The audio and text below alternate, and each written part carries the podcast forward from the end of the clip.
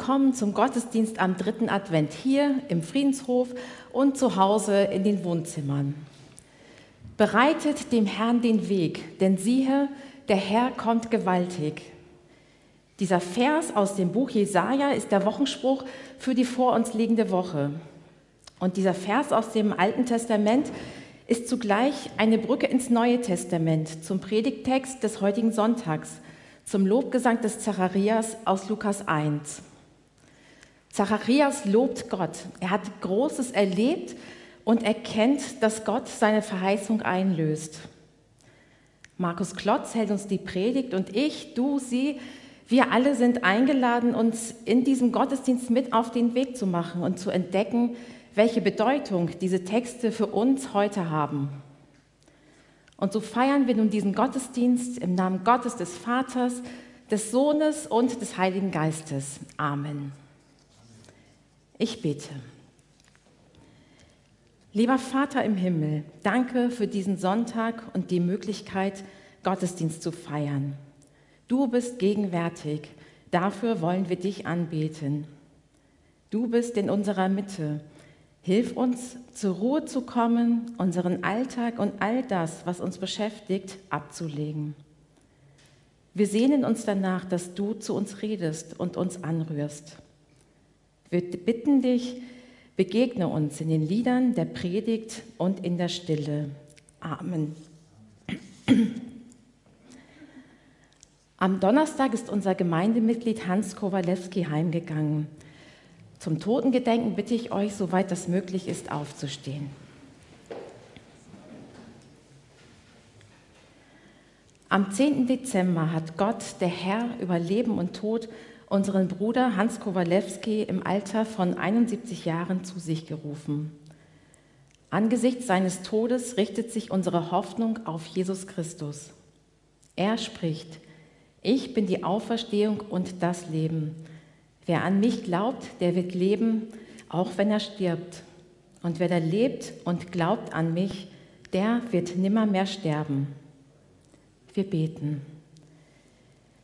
Lieber Vater, vor dir gedenken wir unseres Bruders Hans Kowalewski.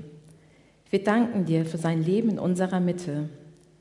Wir bitten dich, nimm ihn auf in deinen Frieden. Sei denen nahe, die um ihn trauern. Gib ihnen die Kraft, die Trauer auszuhalten und den Mut, neues Leben zu wagen, in der Hoffnung auf deine Auferstehung.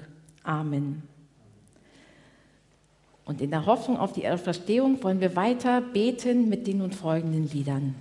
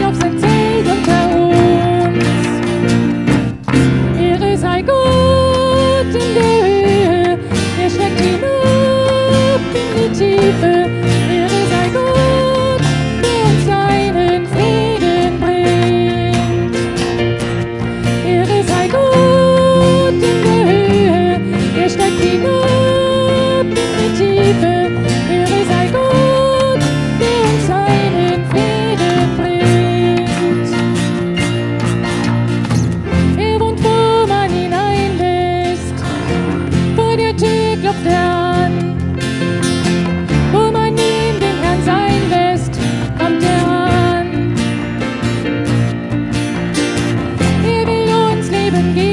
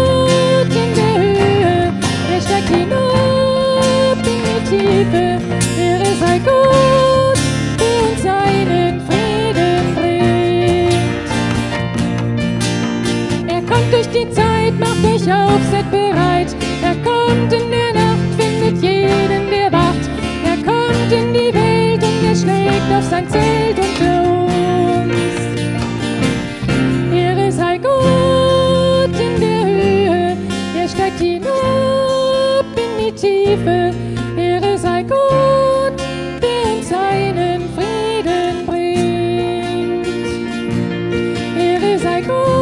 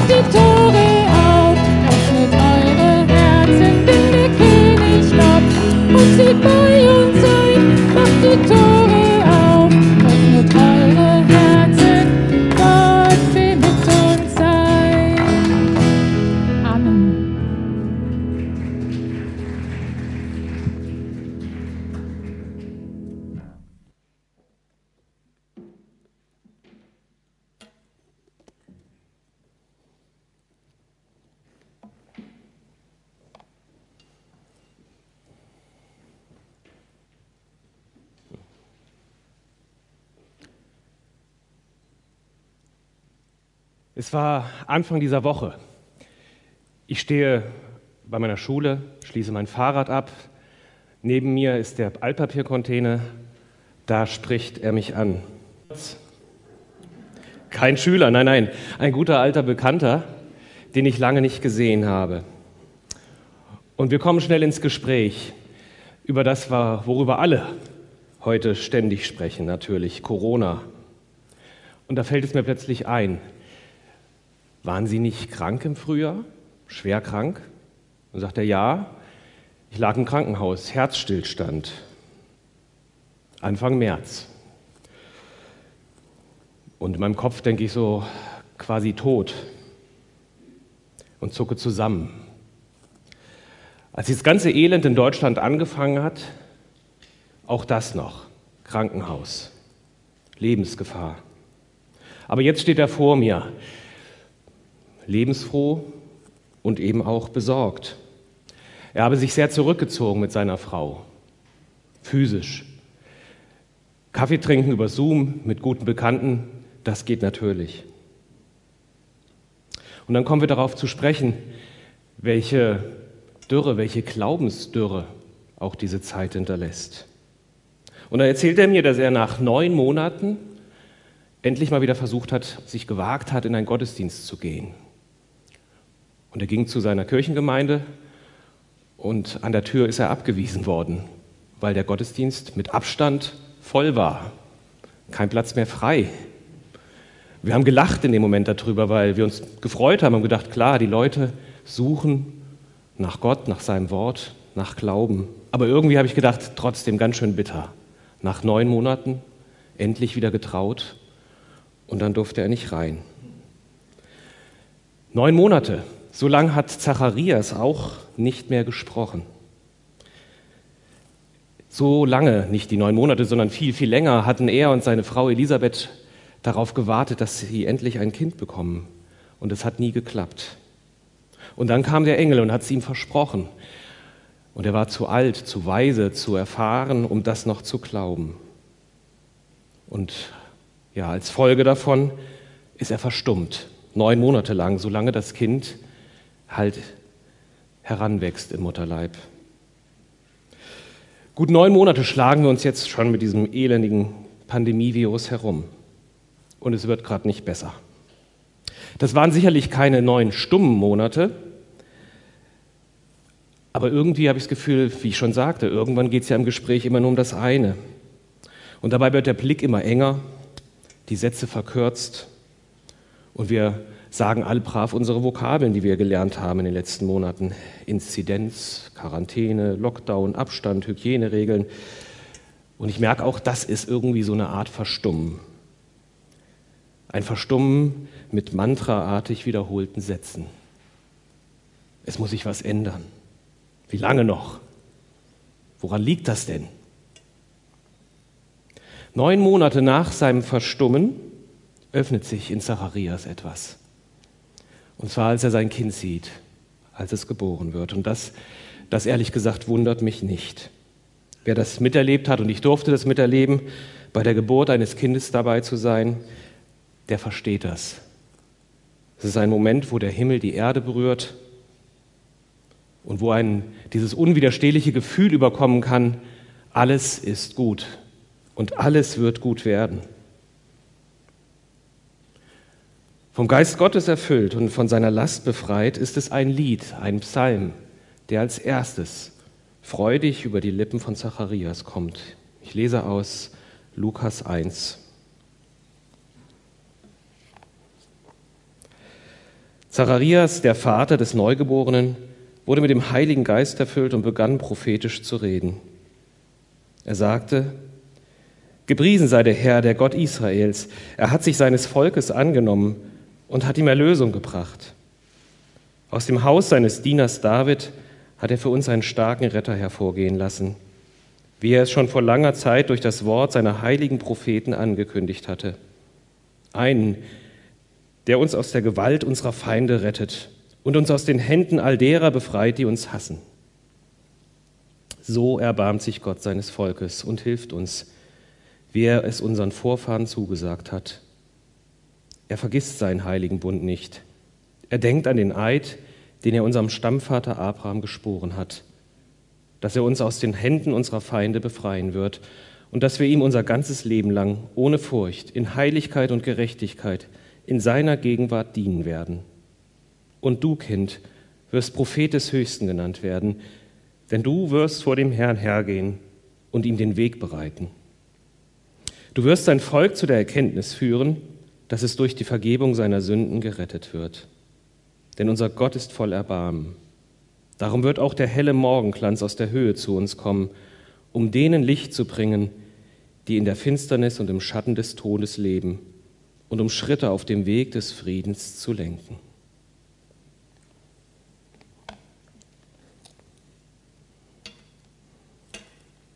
Das würde ich jetzt auch gern machen. Ein Lied singen mit euch, und ich glaube, die meisten hätten nichts dagegen, wenn ich jetzt einfach aufhören würde, hier zu predigen und wir würden singen. Vielleicht malt ihr euch ja auch diesen Moment aus, wo ihr die Masken fallen lassen könnt, wo wir wieder aufeinander zugehen können, wo wir uns umarmen können. Ich habe mir für diesen Moment bei meinem Streamingdienst eine Playlist zusammengestellt. Und es werden jeden Tag mehr Lieder, habe ich das Gefühl, für die Party, die ich dann feiern will. Tja, Zacharias, du hast gut loben, du hast den sehnlichsten Wunsch in Erfüllung bekommen. Und Neid steigt in mir hoch. Und auch Unglaube. Neun Monate, das war für dich genug. Und für uns reicht es doch jetzt wirklich auch. Wenn ich genauer hinschaue, dann sehe ich aber, dass dieses Lob des Zacharias nicht nur nach seinem Leid, sondern auch in allem Leid geschieht. Das Land Israel ist besetzt von Römern, beherrscht und bedroht. Und wo man hinschaut, sehen sich die Leute nach Erlösung. Sie sehen sich nach einem Retter, nach einem Messias, der sie aus dieser Hand der Besatzer befreit. Apokalypse ist angesagt. Und wer weiß, bestimmt auch eine Menge Verschwörungstheorien. Und das weiß auch Zacharias. Und er tut das, ja, was im jüdischen Glauben heute wie damals so tragfähig ist und doch auch wie immer wieder überraschend. Er spricht jetzt schon in seiner Situation von Befreiung. Er spricht von Erbarmen, er spricht von Rettung, wo doch noch kaum was zu sehen ist, bestenfalls ein kleines Kind. Und er tut das in Erinnerung. Er erinnert sich an die Geschichte, die Gott mit Israel geschrieben hat, etwa 1400 Jahre vorher, als Volk von Migranten, geduldet und ausgebeutet, unterdrückt, lebt Israel in Ägypten in einem unvergleichlich spannenden Auszug durch das Rote Meer. Rechts und links von Wasser bedroht, hinten das ägyptische Heer. Ja, in so einer Situation gelingt gerade noch der Auszug. Und dann folgen noch 40 quälend lange Jahre, bis sie nach Kanaan kommen. Das, diese Geschichte, das ist das Markenzeichen, das ist das tiefste Verständnis, das ist die DNA des Glaubens Israels. Als wenn sie sagen wollten, wenn ihr von uns spricht, dann sprecht von einem befreiten Volk, weil Gott unser Elend gesehen hat. Ich beneide sie darum, dass sie das jedes Jahr wieder neu feiern, wenn Pessach ist.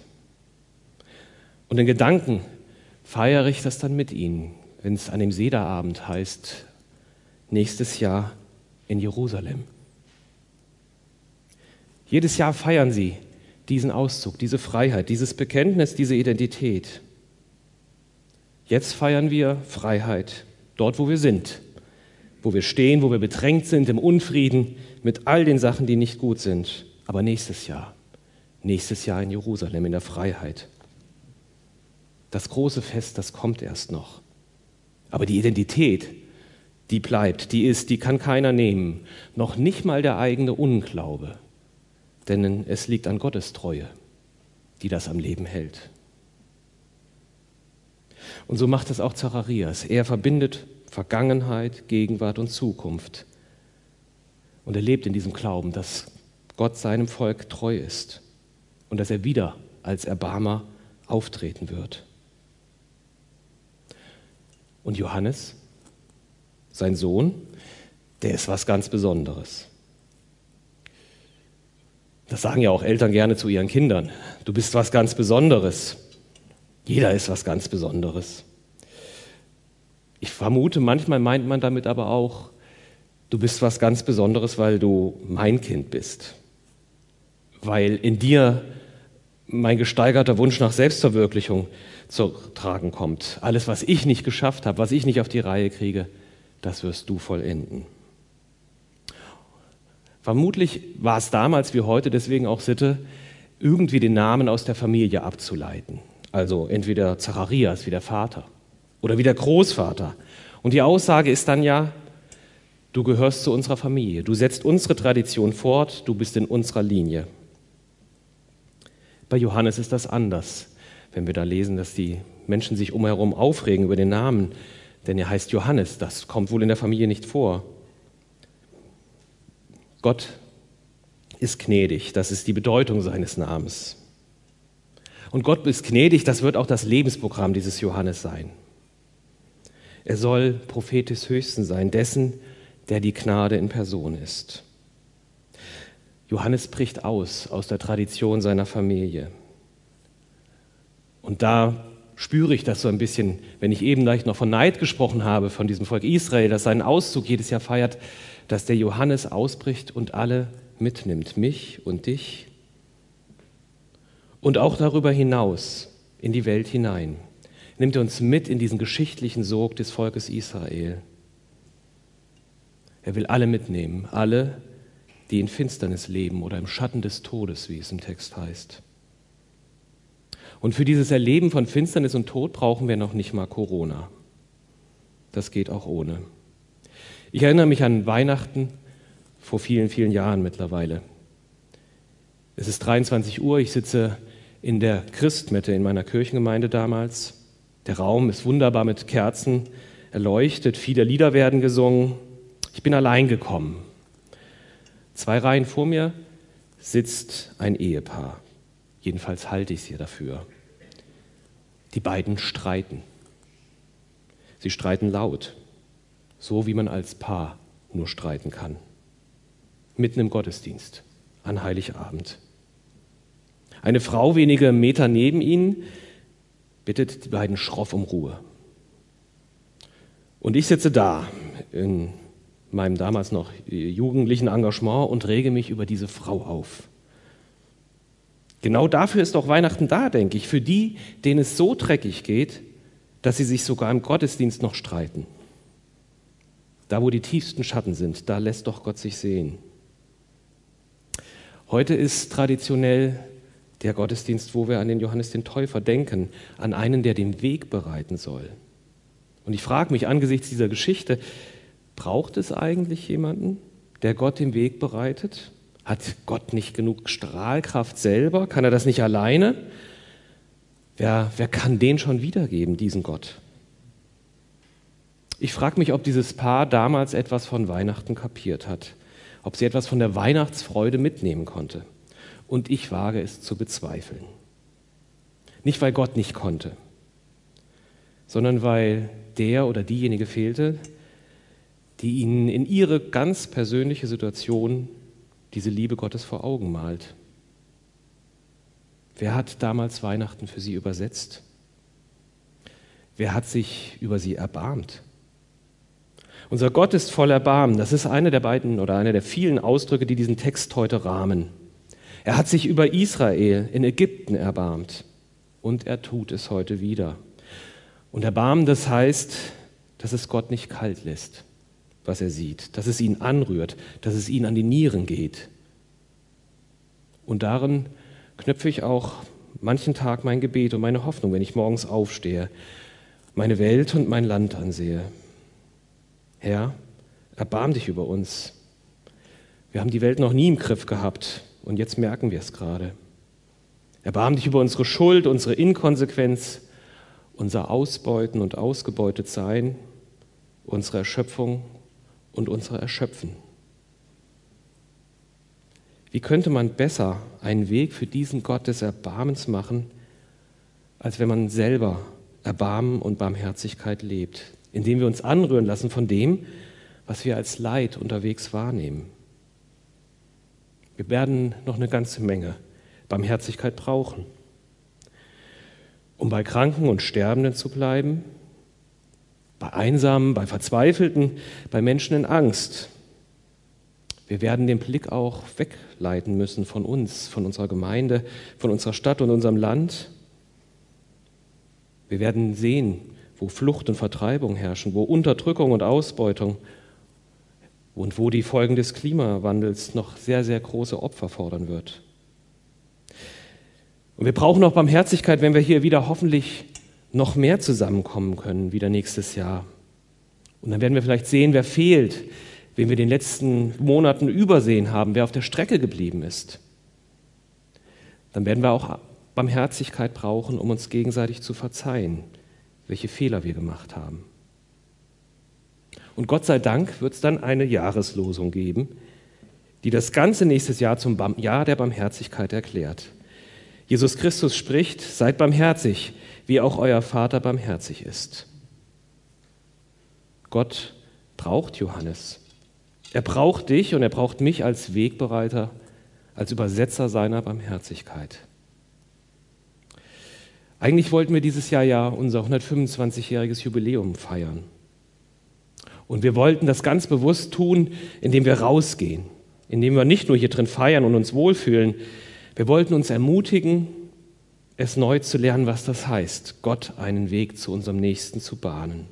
Ihm zu zeigen, wie sehr Gott uns liebt, was es bedeutet, dass er Schuld vergibt. Wir wollten das nicht nur für uns behalten. Und dann kam der Lockdown. Es war eine Idee damals, dass wir 125 Aktionen machen. Und in den 125 Aktionen machen wir auch eine Sache, 125 Mal, also 125 mal 125 wie zum Beispiel wir verschenken 125 Blumen, wo ein Segen dran gebunden ist. Wir grillen 125 Bratwürste und verschenken sie, weil Gott uns beschenkt. Und wir bieten an, 125 Gebete für andere zu sprechen. Wir bieten es ihnen an, für ihr Anliegen vor Gott zu treten, an Gottes Barmherzigkeit anzuknüpfen. Ich freue mich. Ich freue mich auf nächstes Jahr. Ich hoffe einfach, dass sich Gott unserer erbarmt.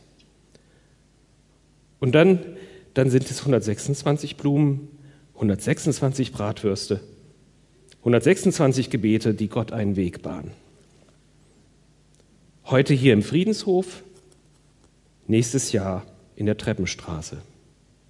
Am Obelisken, an dem Denkmal für eines der sieben Werke der Barmherzigkeit. Da steht das nämlich drauf. Ich war ein Fremdling und ihr habt mich beherbergt. Und der Friede Gottes, der höher ist als alle unsere Vernunft, der bewahre unsere Herzen und Sinne in Jesus Christus. Amen.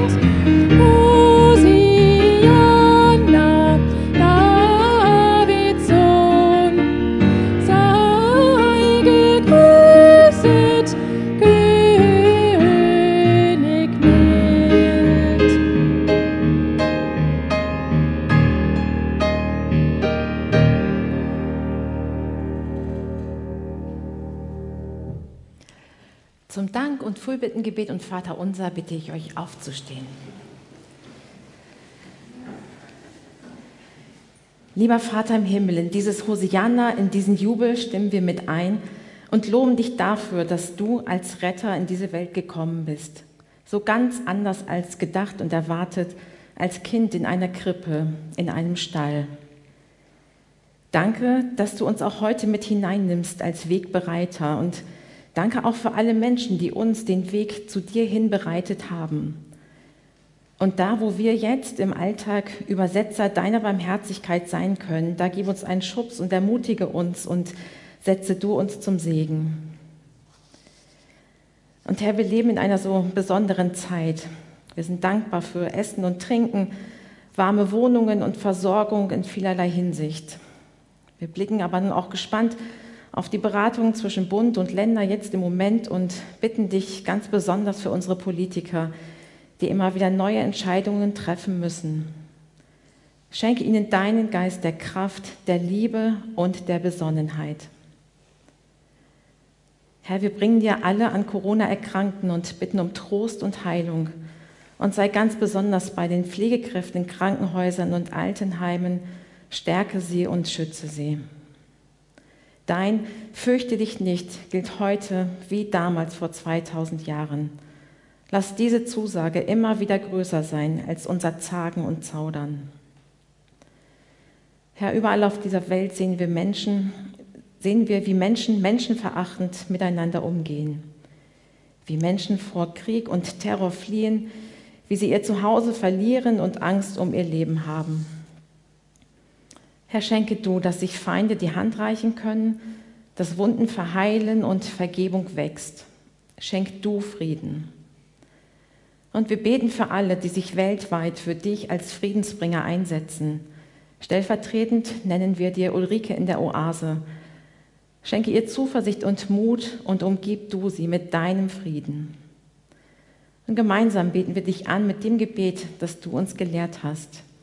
Vater unser im Himmel, geheiligt werde dein Name, dein Reich komme, dein Wille geschehe, wie im Himmel, so auf Erden. Unser tägliches Brot gib uns heute und vergib uns unsere Schuld, wie auch wir vergeben unseren Schuldigern. Und führe uns nicht in Versuchung, sondern erlöse uns von dem Bösen. Denn dein ist das Reich und die Kraft und die Herrlichkeit in Ewigkeit. Amen. Nehmt gerne wieder Platz. Nun noch einige Informationen und Termine. Ihr seid alle herzlich eingeladen zum Gottesdienst am vierten Advent um 10 Uhr wieder hier im Friedenshof oder auch online. Christian Höhnemann wird die Predigt halten. Man kann sich auch jetzt schon für den Gottesdienst hier anmelden. Zu Heiligabend. Geplant sind zwei Open-Air-Gottesdienste auf dem Lutherplatz um 15.30 Uhr und um 17 Uhr mit einem Krippenspiel, mit Musik und natürlich auch der Weihnachtsbotschaft. Diese Gottesdienste werden nicht übertragen. Darum, wer dabei sein möchte, kann sich auch jetzt schon im Gemeindebüro dafür anmelden. Das ist der Stand der Planungen bis heute. Ähm, wir wissen alle, dass jetzt gerade Bund und Länder beraten, wenn sich daraus nochmal auch Konsequenzen oder Änderungen für Heiligabend ergeben sollten, werdet ihr das über die Gemeinde Leben in der kommenden Woche oder am kommenden Wochenende erfahren. Wer die Gemeinde Lebenmehl bisher noch nicht erhält, kann diese gerne per E-Mail anfordern über info@friedenshof.de. Und zu Heiligabend vielleicht noch eine Empfehlung für vielleicht auch Freunde, Nachbarn und Bekannte und auch ein Erlebnis der ganz besonderen Art. Es wird um 21 Uhr auf Bibel TV, YouTube und wahrscheinlich auch noch verschiedene andere Fernsehsender Weihnachten neu erleben geben. Eine Art Musical mit ganz vielen Elementen ähm, es lohnt sich, dem mal nachzugehen und ähm, vielleicht hat man um 21 Uhr einfach dann auch äh, gut gegessen, Geschenke ausgepackt und nochmal auch Zeit und Lust, sich was anderes mit anzuschauen. Danke auch für alle finanzielle Unterstützung. Die Kollekte für die Arbeit unserer Gemeinde sammeln wir hier am Ausgang, aber gerne auch ja, Spendenbutton oder auch als Überweisung.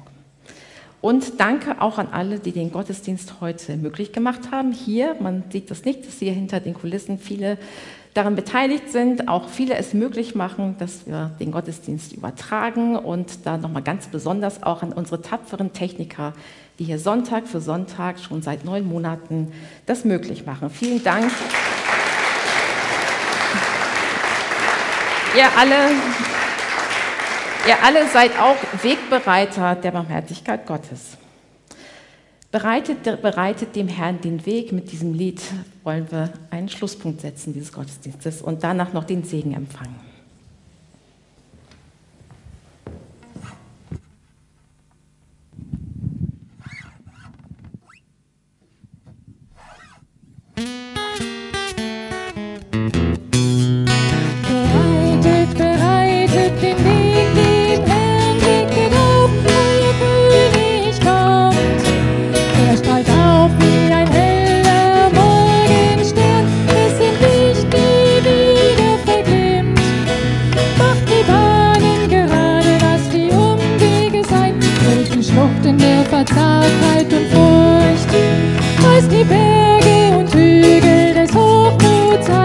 Findet holprige Wege und horchtet es halt, dass er Gott ist, der scheint aller Welt. Bereitet, bereitet den Weg dem Herrn, blicket auf, euer König kommt. Er strahlt auf wie ein heller Morgenstern, sein Licht nie wieder verglimmt. Tut die Tore Mauern des Stillschweigens ein. Lasst den Quellen des Lobes in euch freien Lauf, denn kein Bettler, sondern ein König zieht ein, aller Herrlichkeit.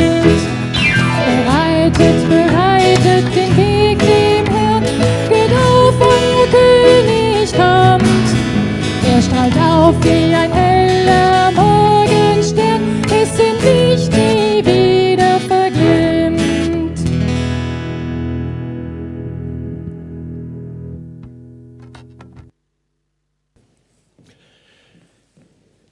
eine spannende Woche dürfen wir als Gesegnete gehen, mit einem Segen, der uns in diese lange Geschichte hineinstellt, des Volkes Israel und unseres Glaubens. Der Herr segne dich und behüte dich. Der Herr lasse leuchten sein Angesicht über dir und sei dir gnädig. Der Herr senke sein Haupt auf dich und schenke dir seinen Frieden. Amen.